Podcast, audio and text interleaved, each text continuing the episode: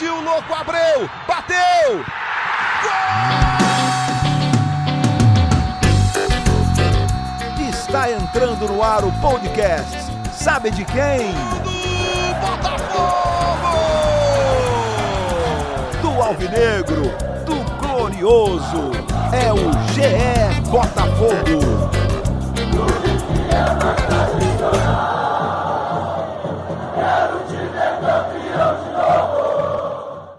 Você que se liga no Globoesporte.com, tá ligado também aqui no GE Botafogo, nosso podcast que você já conhece, né? Totalmente pensado e projetado e produzido para você, torcedor alvinegro. Eu sou Igor Rodrigues e hoje a gente está aqui no dia 18 de abril de 2020, mas na verdade estamos 10 anos atrás. É um TBT fora de época. O TBT geralmente é quinta, né? Mas o nosso TBT aqui com uma, uma, licença poética, vai ser no sábado, porque é uma data marcante, são 10 anos daquela cavadinha do Louco Abreu. Eu sei que você, torcedor do Botafogo, não esquece de jeito nenhum da cavadinha que deu o título da Taça Rio e, consequentemente, o título carioca do Botafogo contra o Flamengo, interrompendo o que vinha sendo aí um calo no pé do Botafogo, uma pedra no sapato nos três anos anteriores mas em 2010 o Louco abriu com essa cavadinha fantástica, conseguiu fazer o Botafogo ter alegria no Maracanã.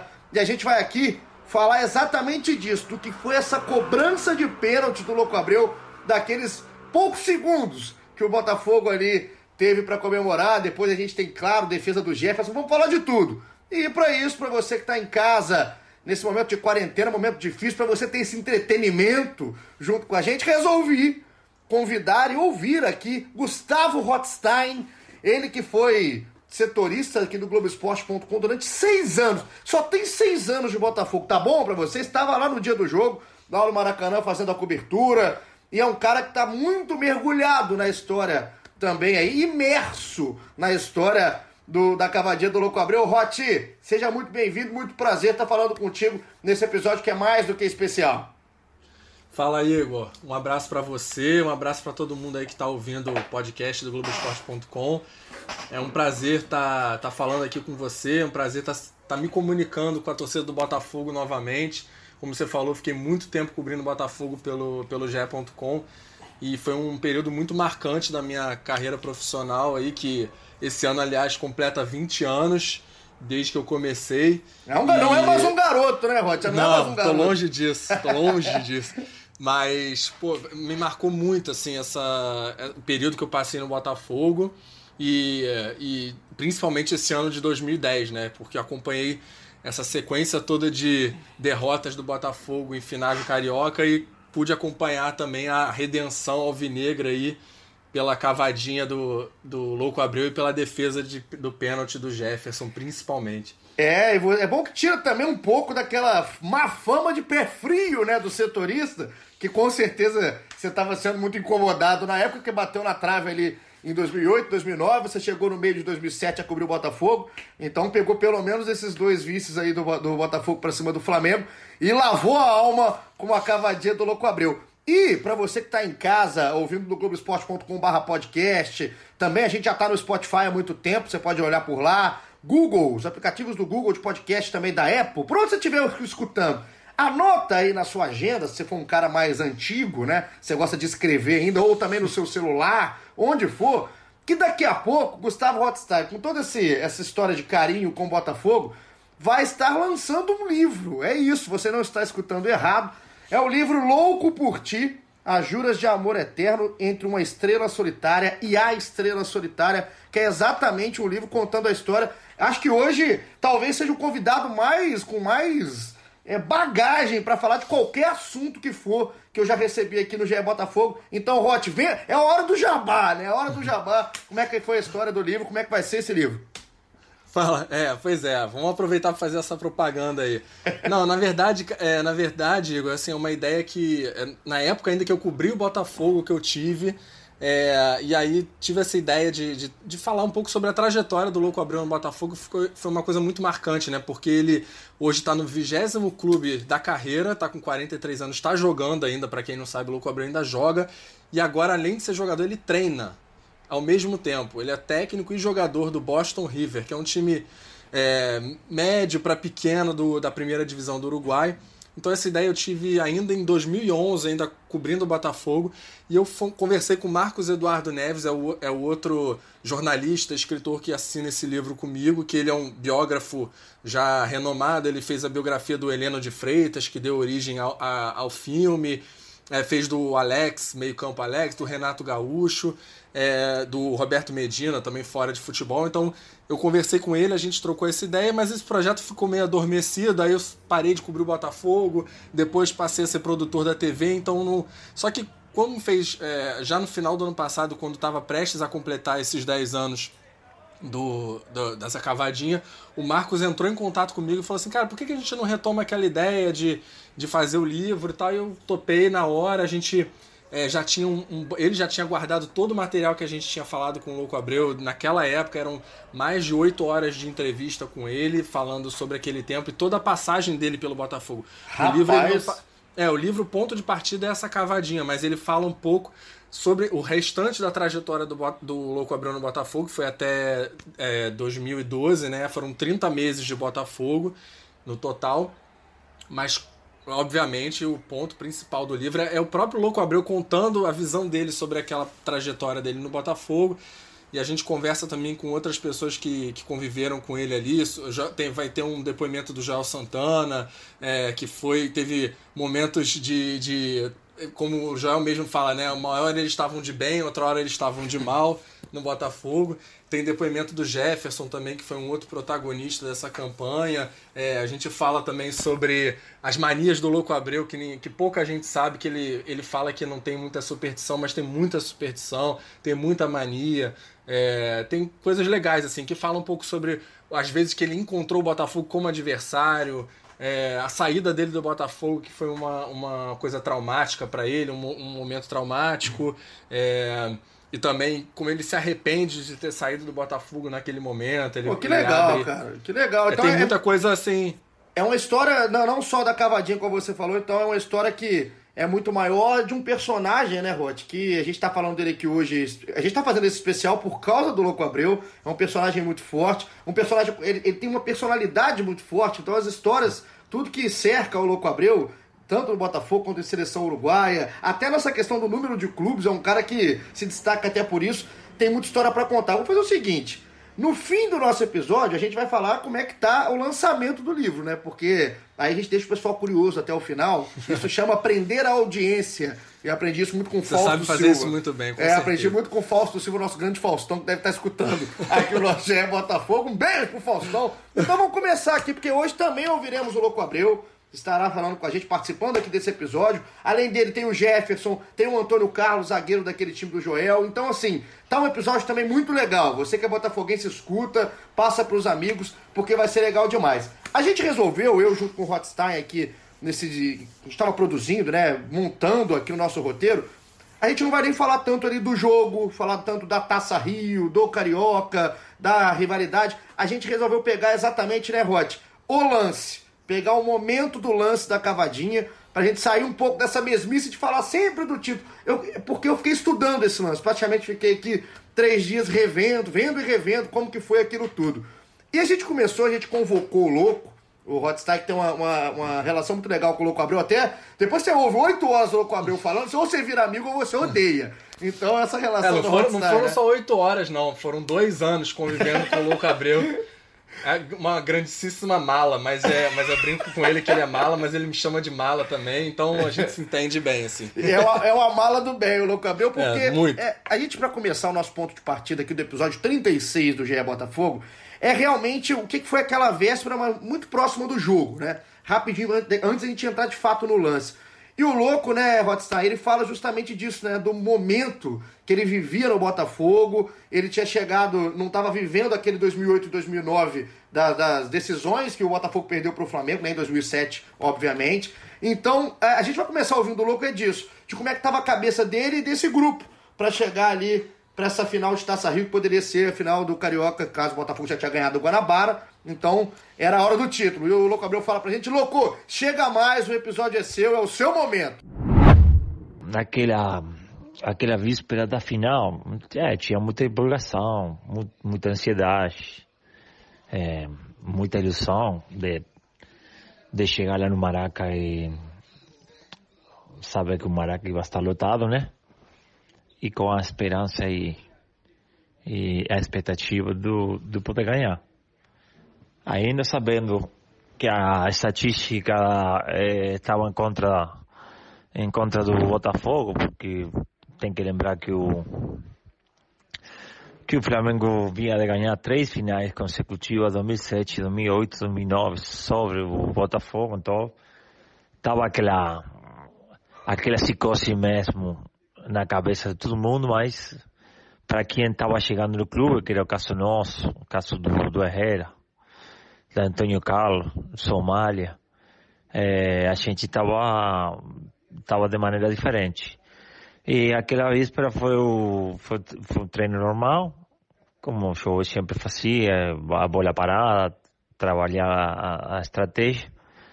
E depois a gente batia pênalti. Só que como eu vinha de fazer gols, e nos dias da prévia estava é, a primeira vez eu bati o pênalti, errei e comecei a fazer gol, aí já ficou ficou para mim tipo superstição o dia prévio do jogo, quando tinha que treinar pênalti, eu já batia para fora de propósito.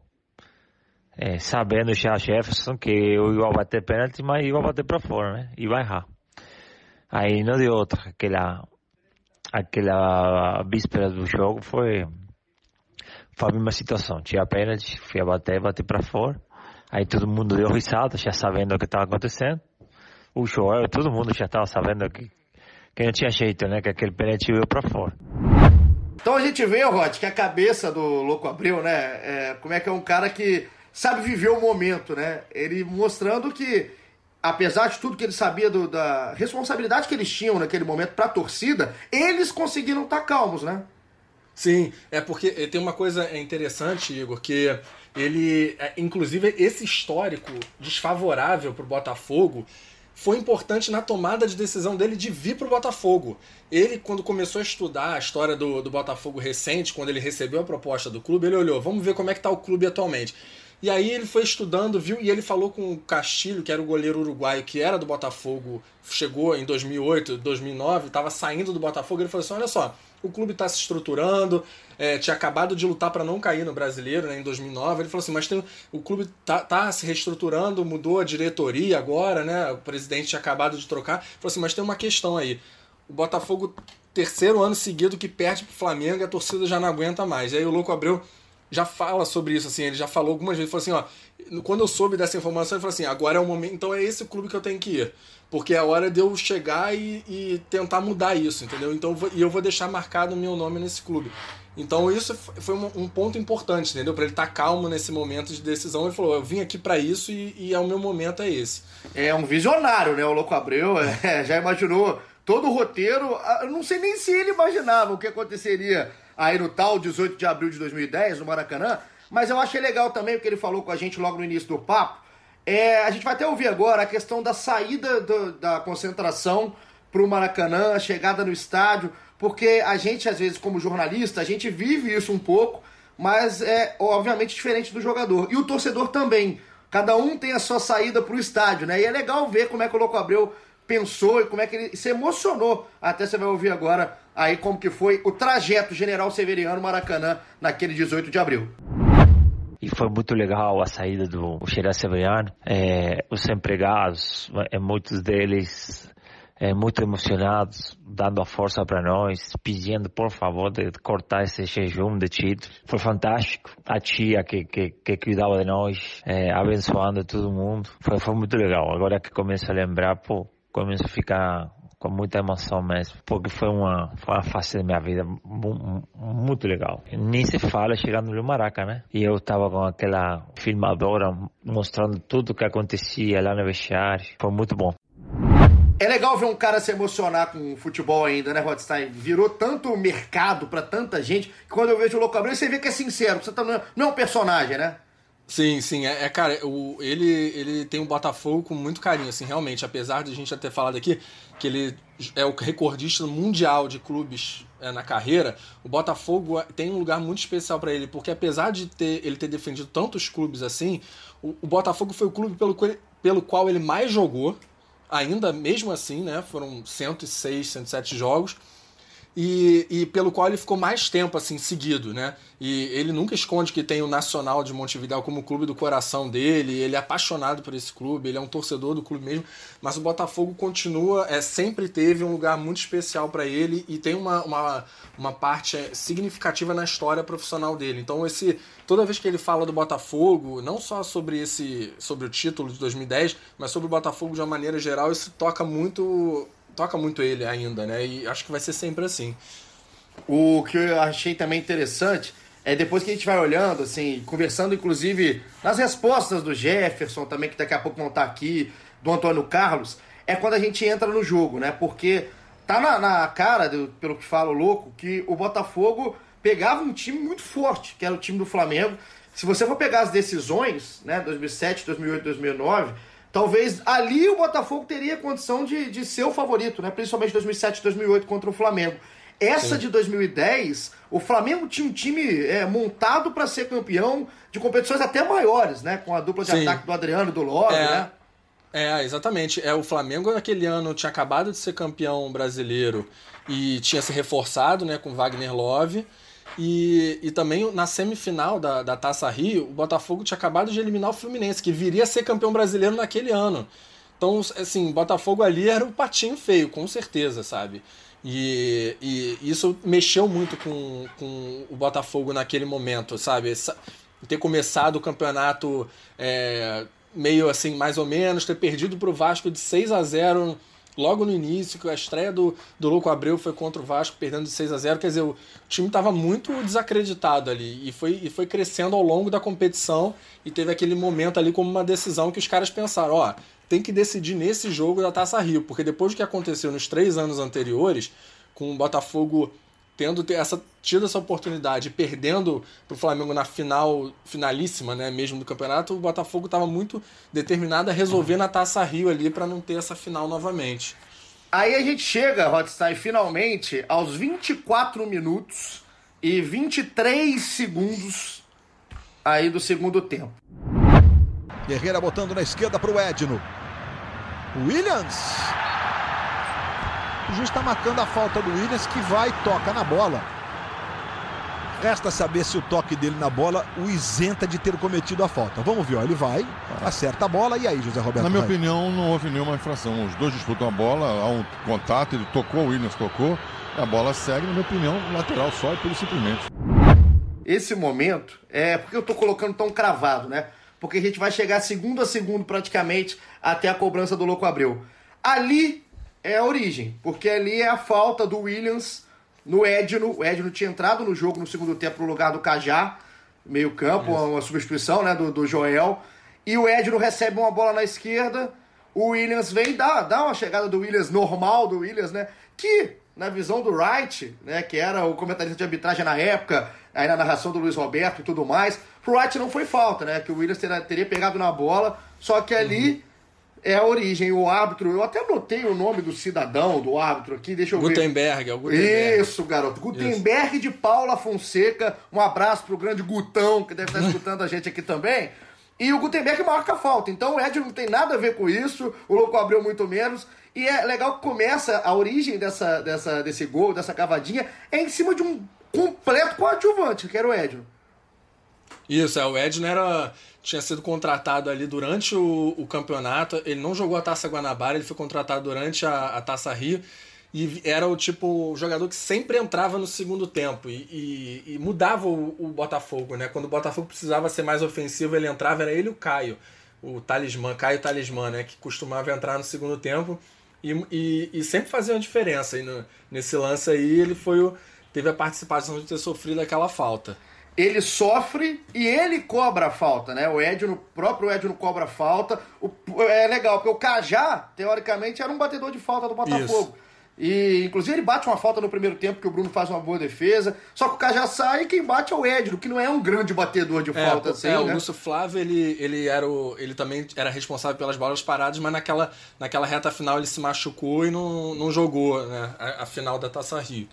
E aí o Edno levanta uma bola completamente vadia pra área, vamos falar assim, né? Que é no segundo pau, um balãozaço. Do... Não vem falar que procurou a cabeça, não procurou, colocou pra área e a É, bola vai possivelmente não ia dar em nada ali. Nada. né? Só que deu, porque o Maldonado.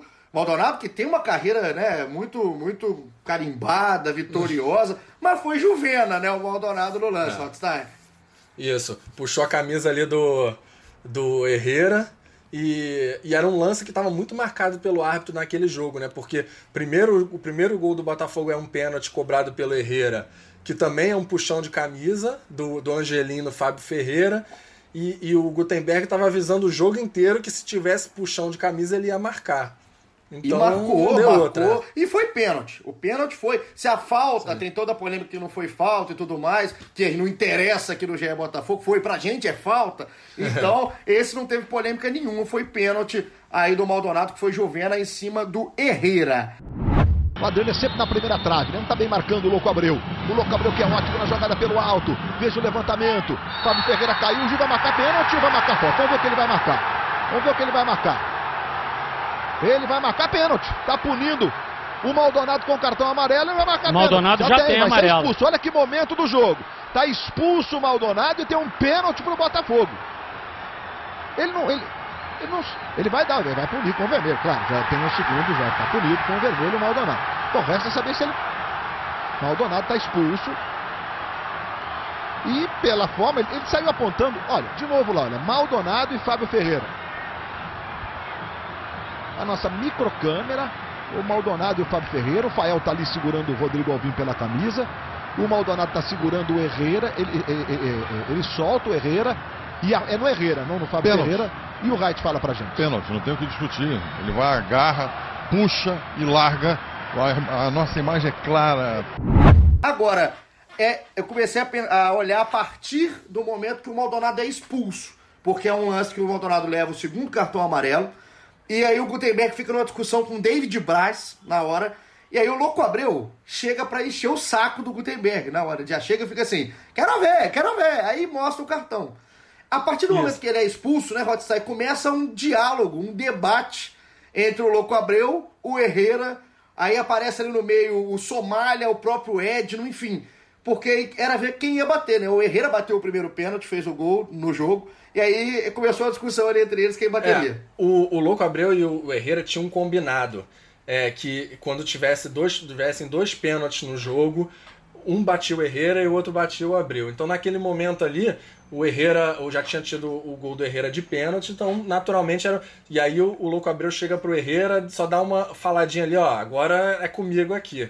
É, é mais ou menos esse sinal que ele dá ali pra, naquela, naquele momento. E o próprio Louco contou isso pra gente, né? Como é que era esse combinado. Inclusive um negócio de bater bola pra fora, que o, o Louco Abreu tinha toda uma superstição. O Botafogo gosta, né? De superstição. Vamos ouvir o Louco, como é que era o combinado e como é que foi tudo isso dos pênaltis antes do jogo e naquele momento.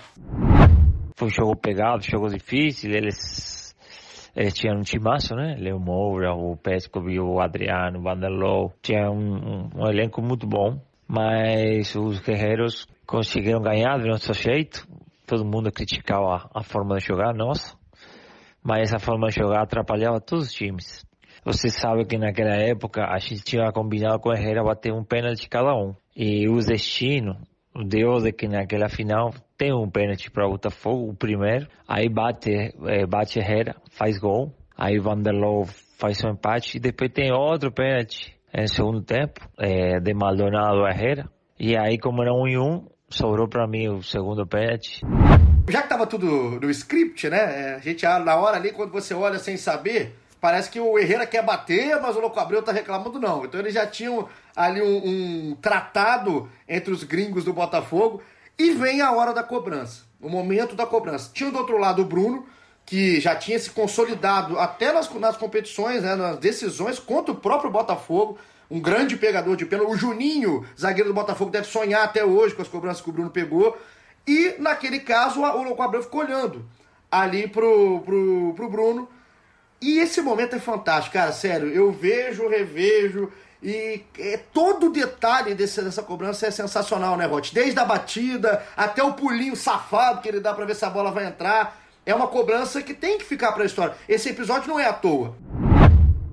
E ficar muito próximo da conquista do título. Partiu, louco, Abreu, bateu! Gol!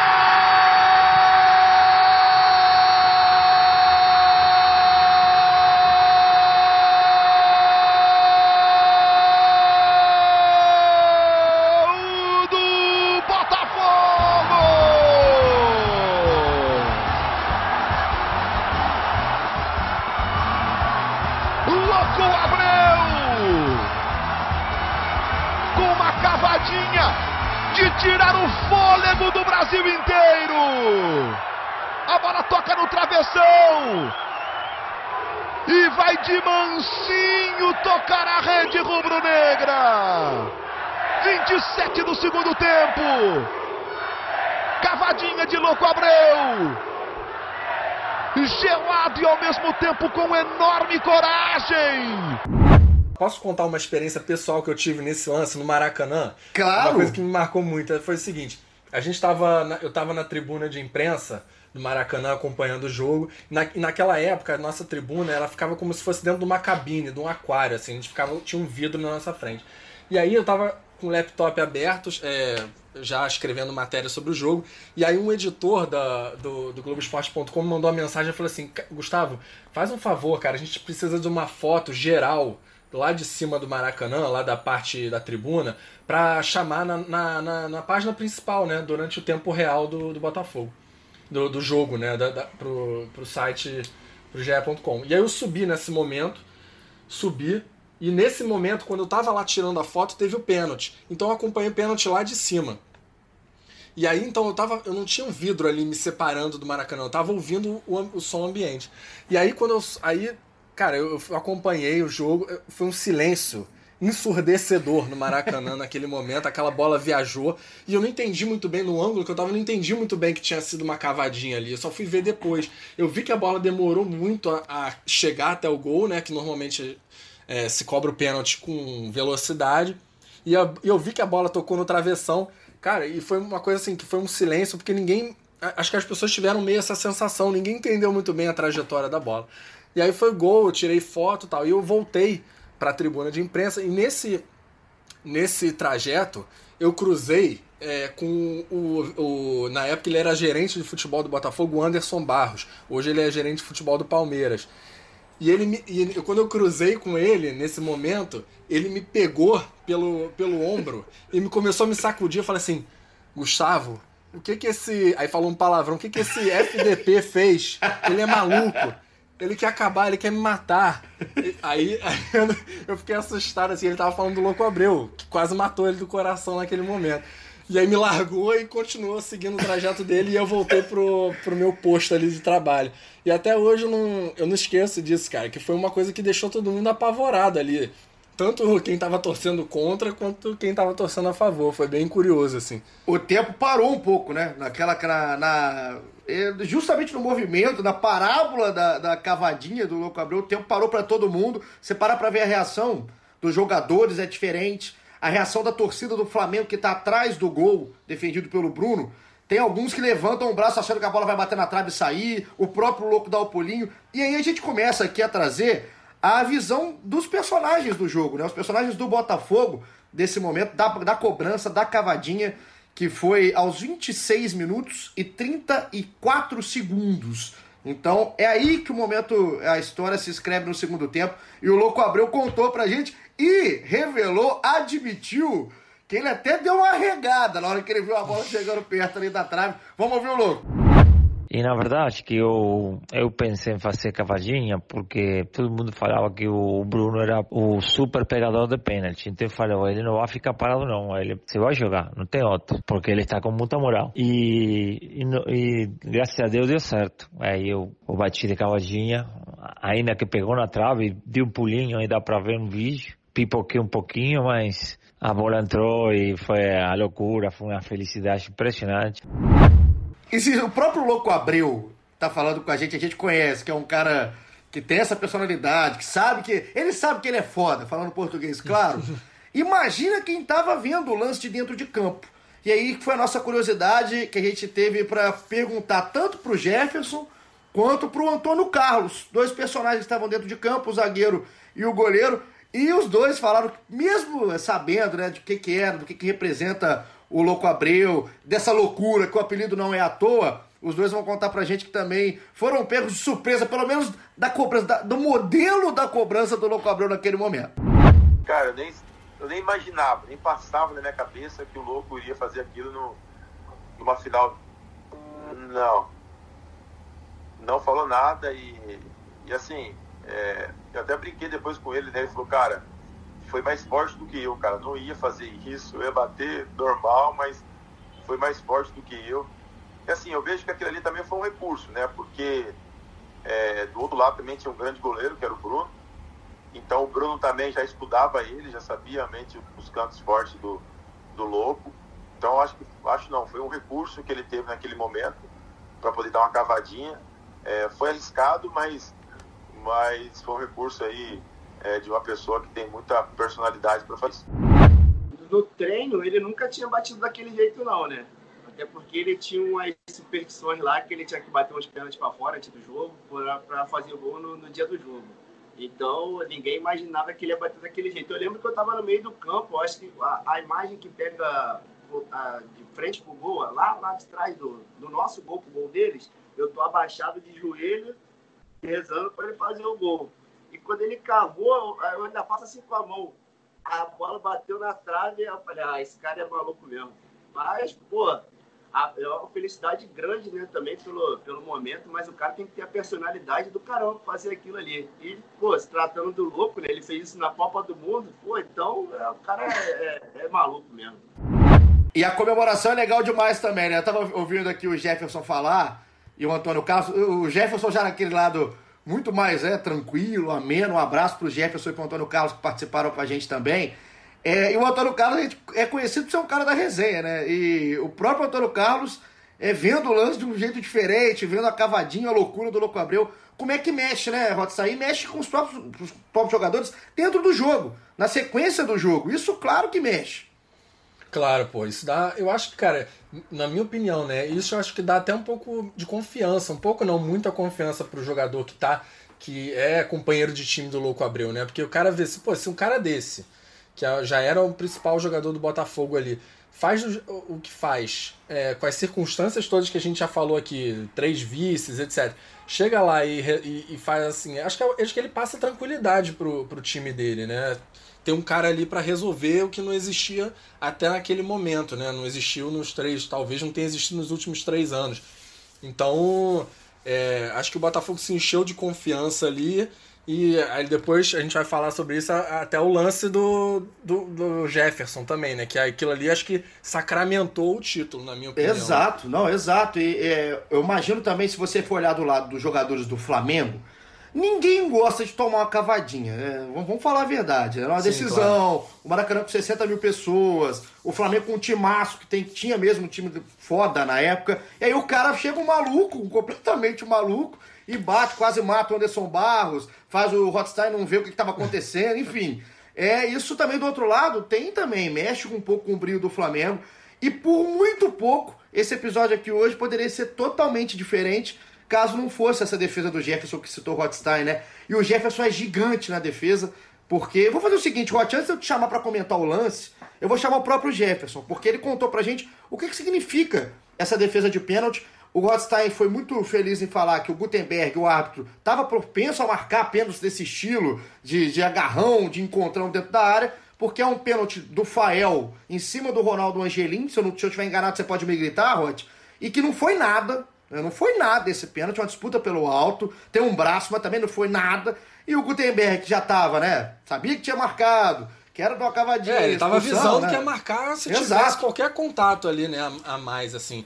Era um critério que ele adotou para aquela final ali e pelo menos nisso eu acho que ele foi coerente, marcou tudo que tinha para marcar. É, se tem coerência no que ele marcou, ele, ele pelo menos teve é. uma linha de raciocínio, né? O Gutenberg, ele marcou, ele viu essa, essa, um lance faltoso do Fael no Angelim E aí coube ao Jefferson assinar embaixo da cavadinha do Louco Abreu. Quase do lado, eu acho, de importância, né? Porque o Adriano, com toda a história do Adriano, com a personalidade que também tem, e é um grande batedor, vinha de um 2009 fantástico no Flamengo, vivendo o que viveu, e o Jefferson, que já está acostumado a parar gigante, né? Que depois parou o Messi e tudo mais, mas antes ele conseguiu aí parar o Adriano, e ele contou pra gente como é que isso representou pra carreira dele.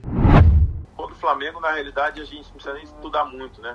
Eu costumava dizer que jogo contra o Flamengo não precisava nem de, é, de preeleição, né? Você já entrava realmente é, a todo vapor, realmente, porque é um clássico e é, a torcida, o ambiente, a atmosfera, então não precisava nem de muito motivação, aquela coisa de vídeo motivacional, né? E, e o Flamengo, assim, a gente já conhecia praticamente todos os batedores, né? Do, do Flamengo. É, o Adriano é, já tinha estudado Adriano, sabia qual era o, o, o canto forte dele. É, eu mesmo, não tendo uma, uma grande experiência na época, eu, eu exigia muito da minha, da minha explosão, né? Então era uma coisa que eu, que eu sabia da, das minhas características. Então eu procurava esperar o máximo possível o batedor para poder usar a explosão que eu tinha. E eu sabia que o, o canto forte do Adriano era o canto esquerdo, né? O cruzado.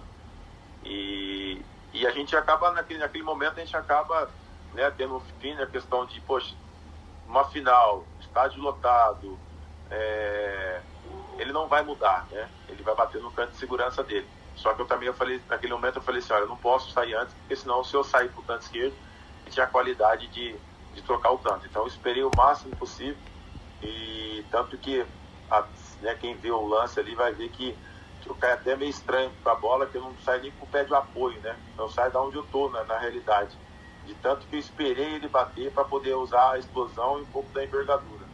Então, assim, foi um, um pênalti realmente é, diferente na minha carreira. Para manter ainda a possibilidade do Flamengo sonhar com a disputa de finais. Adriano partiu para a bola, bateu o Imperador. Jefferson! Jefferson! Vai para o canto esquerdo e defende com um toque suave na bola para explodir a torcida do Botafogo ainda mais. Jefferson diante do Imperador faz a defesa e foi no cantinho. E é um pênalti defendido, não é aquele pênalti, né, Rod, que o, o cara bate em cima do goleiro, ele espera, olha onde vai a bola, faz uma defesaça no cantinho esquerdo do Jefferson, né? E é um lance que também o Herrera perde a cabeça, Rothstein, no meio do lance. É, o Herrera tem um ataque, assim, parte para cima do, do Gutenberg, é, com a marcação desse pênalti, e aí por conta disso ele é expulso. Quer dizer, o Botafogo ali naquele momento tinha um pênalti contra, podendo o Adriano para bater, né? O Adriano ia bater, podendo ter um empate. E, e, e, deixa de ter um jogador a mais, né? Que já tinha sido expulso o Maldonado no, no, no lance do, do, da cavadinha do Abril. E aí eu perdi o Herrera. Quer dizer, ali o negócio parecia que ia desandar mais uma vez, né? Mais uma vez, aí já começa a pensar mais um vice, aquelas coisas todas. Só que o Jefferson, tá, naquele ano ali, o Jefferson tava ali para resolver. É, o Jefferson é um cara também que merece. É, não é esse reconhecimento que a torcida do Botafogo tem no Jefferson, não é à toa, né? Esses momentos do Jefferson, assim, é, mostram o tamanho do cara, é, a, a, personalidade que tem um, um, goleiro desse tamanho. Então, fica aqui representado que o episódio é da cavadinha, mas com a estrela aí ao lado, porque é, se não fosse essa defesa, né? Se não fosse essa defesa, a gente não estaria aqui falando da cavadinha, muito provavelmente. Exatamente. Pô, Adriano era o principal jogador do Brasil naquele momento. Era uma, pô, um jogador que tinha muita moral, realmente, assim, tava jogando talvez perto do seu auge ali. E, e, e, o Jefferson tinha voltado para o Botafogo né, no, no, ano anterior, tinha esse contexto. Né, ele chegou no Brasileiro de 2009, então ele também era outro jogador que não estava nesse trivice aí 2007, 2008, 2009. Então é um, é um contexto muito interessante assim que o torcedor do Botafogo preza muito por isso e não é à toa, né? São muitos elementos legais, assim, de a gente lembrar, tanto que a gente está falando disso aqui 10 anos depois. É, e que campeonato legal, cara, porque a gente que acompanha o estadual tem muito tempo, né, Rote? A gente que é tarado pro futebol e tudo mais. Era uma época, 2010, se bobear até 2010 ali, é um pouquinho depois, talvez, é que o estadual tinha peso ainda, né? A importância do estadual, ele não era mais É. uma pré-temporada igual é hoje, uma pré-temporada esticada. É, existia uma, uma, uma importância em cima do Carioca, de fato, como a gente está falando aqui, muito porque ele alimentava essa rivalidade. A rivalidade Flamengo e Botafogo, ela realmente, obviamente, era muito grande antes de 2007, mas nesse período de 2007 e 2010, com os três títulos do Flamengo, com as três finais, e mais uma final depois que o Louco Abreu e o Jefferson e companhia conseguiram vencer, isso fez inflamar muito esse Botafogo e Flamengo. E a gente não tá falando de um estadual, porque às vezes o cara novo tá ouvindo, pô, mas um campeonato estadual mexe, cara. Mexia na época, valia muito, né, Rod? É, com certeza. É, naquele momento ali, eu acho que, acho que, cara, acho que a partir dali, não sei, começou a ter um pouco menos de peso, né? Assim, até aquele momento ainda tinha bastante. Você falou bem, assim, é, e o Botafogo e o Flamengo eram os principais times naquele momento. Tinha essa rivalidade que estava alimentada. O Vasco tinha, tinha voltando de uma Série B do brasileiro. O Fluminense ainda a partir daquele momento tinha acabado de, de fazer aquele o milagre lá do, do, do- da- do- dos guerreiros, né, do Fluminense, que tinham quase caído também em 2009, estavam meio em baixa naquele momento. Os grandes times do, do, do estado naquele, naquele 2010 ali realmente eram Botafogo e Flamengo alimentados por essa rivalidade dos outros anos. Você lembra de como é que foi a comemoração? Porque daqui a pouco a gente está chegando para a reta final aqui do episódio, porque o Antônio Carlos vai falar como é que foi, o que, que representou, o próprio Louco Abreu depois fala da- vai, falar com a gente da festa em General Severiano. Mas você lembra como é que foi lá para você na cobertura, logo depois que acabou o jogo? Sim, foi, é, foi. A gente saiu do. Teve a festa, né, ali no campo. E aí depois a gente. Eu saí lá do Maracanã, a gente foi direto pra sede em General Severiano. Os jogadores do Botafogo apareceram naquela, numa varanda ali na parte de fora da sede, é, que dá pra, pra Avenida Venceslau Braz. E tinha ali uma multidão de torcedores do Botafogo comemorando. Tinha um microfone, um som ali. Aí os, os jogadores do Botafogo cantaram as músicas com a torcida. É, cara, foi bem, bem legal, assim, o manequinho, que é a estátua ali na frente de General Severiano, recebeu a camisa do Botafogo e a faixa de campeão, como é uma tradição. E depois os jogadores do Botafogo foram para a churrascaria, que fica Ah. ali no subsolo do, da, do shopping, que é anexo boa, à sede né? de General. É boa, a gente- a gente não é mais uma conhece. churrascaria. Atenção, Acabou? não é mais uma churrascaria. Não, é, uma- é um Gente. restaurante de. Não posso fazer propaganda aqui, mas é que é uma. É uma, o nome de um peixe. Ah, o nome tá. de um peixe que é, que é, é uma grande rede, vamos dizer assim, de, de uma, de- que hoje serve peixe. Mas naquela época era uma churrascaria. Então, e é, o Louco Abreu tava com uma câmera, naquela época ainda usava uma câmera de filmar, hoje em dia é tudo celular, né? E ele filmava, filmou tudo aquilo, toda a festa. E lá dentro da churrascaria, os jogadores do Botafogo ficaram, tinha televisões, então eles ficaram assistindo os lances do jogo. E alguns, alguns torcedores entraram, né? Conselheiros, enfim. E aí, toda vez que saíam os gols nas reprises, eles comemoravam. Foi, foi bem, bem animado. E setorista também tomava uma na comemoração, só para saber. É, Não. Olha, eu, no, no caso, eu não, mas com certeza outros colegas. Não, não que eu não tô julgando, não.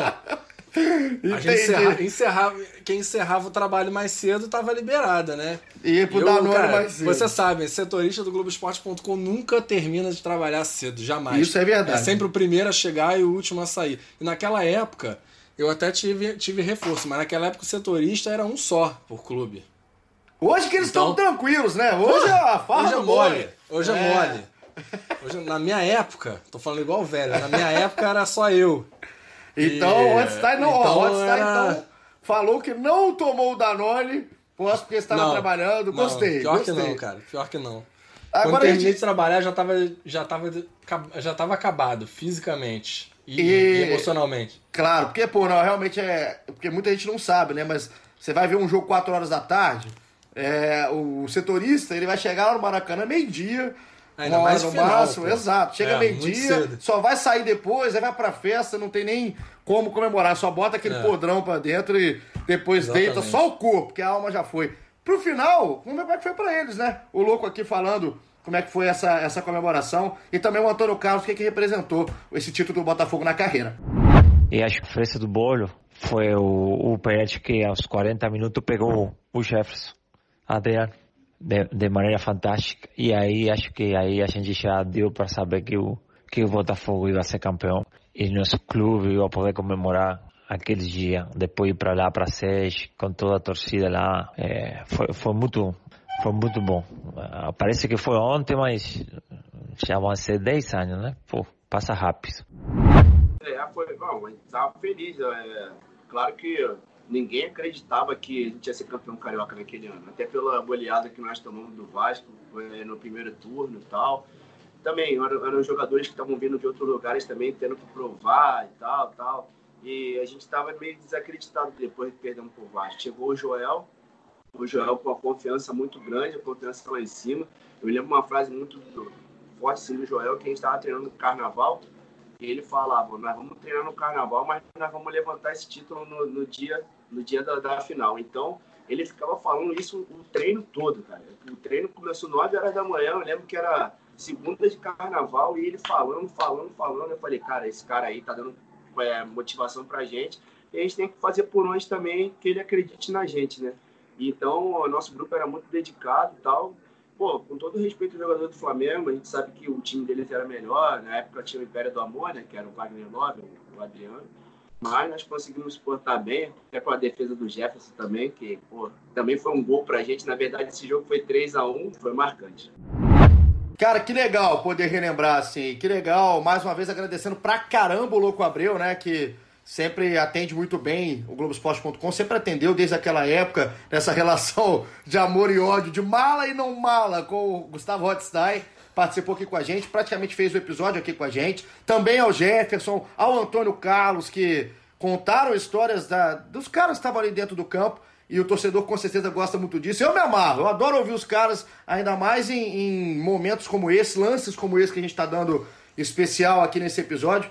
E, Rote, aproveitar para te agradecer, porque enriquece pra caramba. Você tava lá na época, né? E enriquece demais aí o que, que foi esse momento e o que, que representou também para você na sua carreira e toda essa campanha do Botafogo aí pra frente. A gente tá falando de 10 anos. É coisa pra caramba, né? Eu, naquela época, eu tava assistindo ao jogo em Juiz de Fora. E Juiz de Fora tem botafoguense pra caramba. E Juiz de Fora, é. naquela época, eu lembro, eu tava num bar, cara, vendo esse jogo, e foi uma festa, nego louco. Aqui, nego não tava igual o Hotstar trabalhando, tava todo mundo bebendo, todo mundo já torto no fim do jogo, o pessoal quase morreu junto com o Anderson Barros na cavadinha. Então é legal demais também ter o seu lado, o lado do jornalista, o lado do setorista na época que tava cobrindo o clube, que saiu a zica também pro setorista depois de dois anos de vice. Pô, é, nem fala, cara. Já tava, eu já tava ouvindo bastante. Colegas nossos é, falando de mim, já botando tudo nas minhas costas, né? Saiu. Só, só tem canalha também, né? É, pô, você sabe muito bem, né? Cornetada é de todos os lados, mas tá beleza, faz parte. Foi, e, foi, foi bem legal, bem legal pra, mesmo. Pra gente terminar, pra gente. É, a promessa que a gente fez no início, esse, esse episódio da cavadinha e toda a história do Louco Abreu você vai poder daqui a pouco tá lendo. Você que gosta de livros, se você não gosta, você deveria gostar, porque os livros são muito bons. Daqui a pouco você vai ter a oportunidade de estar tá lendo essa história contada pelo Gustavo Rothstein também, no Louco por Ti, as juras de amor eterno entre uma estrela e a estrela solitária. É isso, né, Rod? Agora conta pra gente quando vai ser o lançamento, porque esse infernal desse Covid-19, ele atrapalhou até o lançamento do livro estava previsto aí de Gustavo Rothstein. Conta pra gente para quando, como é que tá sendo aí a preparação nesse novo mundo que a gente está vivendo. É, pois é, Igor. A gente, assim, a gente já estava com tudo praticamente fechado para lançar agora em abril, para aproveitar exatamente esse mês né, da, dos 10 anos, mas a gente teve que pausar esse projeto por agora, porque tá tudo parado, né? Tudo relativo a nem adianta lançar agora porque a gente não teria como nem muito uma, não teria nem como, muito como é, fazer isso chegar ao público da maneira como, como deve. Então a gente está dando uma estamos segurando um pouquinho mas ele está finalizando. E é, mas está sendo muito legal assim participar desse desse projeto ajudar o Marcos Eduardo que é um, um biógrafo excelente, já renomado, eu tô meio ainda aprendendo isso. É, mas assim, a gente tá só esperando essa acalmarem as coisas, as coisas começarem a se normalizar para lançar.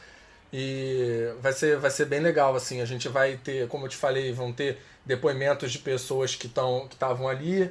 É, o Louco abriu contando a, como ele viveu aquilo em primeira pessoa.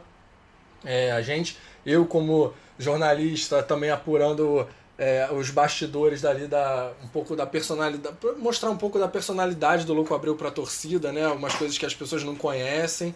E, e assim, a gente vai, vai, a gente vai, eu vou avisar, pode deixar que eu aviso para vocês no podcast também. É, como no lançar, vai ser pelo, pelo editor Approach, Approach Editora, pelo selo Museu da Pelada, que vai lançar. Vai ter em versão e-book, né? Também para quem quiser ver pelo, pelos aplicativos aí de leitura, enfim. É, você falou que tem quem não gosta de ler, cara, mas torce pelo Botafogo e gosta do Louco Abreu vai gostar, porque é, é de fácil absorção, assim, zero complicado, zero rebuscado.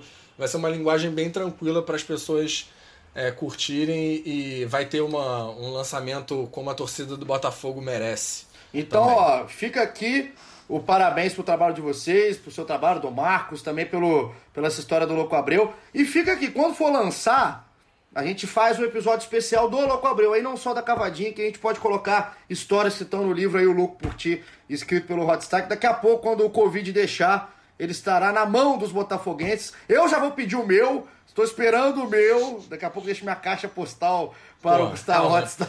Pô, tem que ajudar, né? Aí, tá vendo? Não é só... Cê, não, eu falo que vou dar um episódio pra divulgar, não consegue me dar um exemplar. Não, é verdade. Não, um inclusive, exemplar. Eu, eu tô querendo, eu quero que o, o Louco esteja aqui no, no Rio pra, para divulgar o livro da maneira como tem que ser. Vamos ver se a agenda dele vai permitir, porque como ele tá treinador e jogador uhum. lá no Uruguai, é, vai ter um momento que vai ser difícil ter agenda, né? E a gente não sabe como é que o calendário do futebol vai voltar depois que, que o futebol voltar, né? A gente não sabe como é que vão ser os jogos, enfim. É, mas a gente vai dar um jeito de. O Louco Abreu tá, vai estar tá aqui em algum momento para fazer um lançamento para a torcida, para atender a gente presencialmente, dar entrevista, participar do podcast. Ele já está já tá mais do que avisado que ele vai ter que participar disso tudo aí. Então fica e, tranquilo que. Porra, então, deixa comigo que eu vou resolver essa parte. Então você resolve, a gente já tá com esse podcast aí engatilhado para quando for lançado O Louco por Ti. Que com certeza, assim, eu não li, mas pelo, só pelo nosso podcast, pelas histórias aqui hoje desse especial, tem muita coisa para falar. Roti, muito obrigado pela sua companhia. Se cuidem, garoto, se cuidem. Pode deixar, pode deixar. Já tô de volta aí ao, ao combate. E obrigado por, pelo convite, cara. É sempre, sempre legal participar aqui do, dos podcasts. Não sou muito chamado, deveria estar mais presente, mas beleza, tudo bem. Eu, eu fico aguardando novos convites. É sempre um prazer estar, estar com você e, e falar pro pessoal do, sobre o tempo em que eu tive no Botafogo, que foi muito, muito especial para mim. Gostei. Terminou com uma agulhada aí, Gustavo Hotstein. Tomara que você em casa que gosta do Botafogo, que lembra desse lance, ou também você, rival, que vem ouvir para né, encher o nosso saco, você também é muito bem-vindo aqui no GE Botafogo. E foi muito bacana relembrar essa cavadinha, relembrar esse 18 de abril de 2010. Espero que vocês tenham gostado aqui junto com a gente.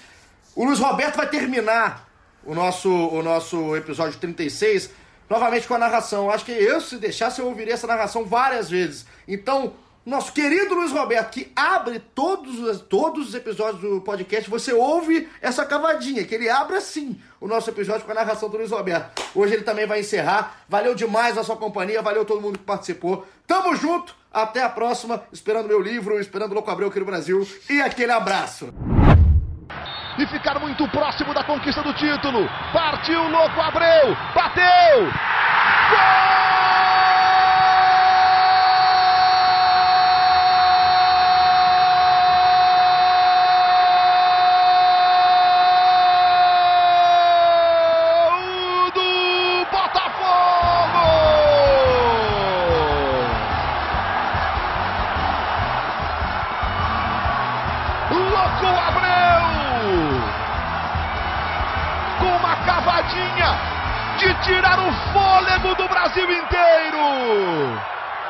Toca no travessão. E vai de mansinho tocar a rede rubro-negra. 27 do segundo tempo. Cavadinha de louco Abreu. Gelado e ao mesmo tempo com enorme coragem.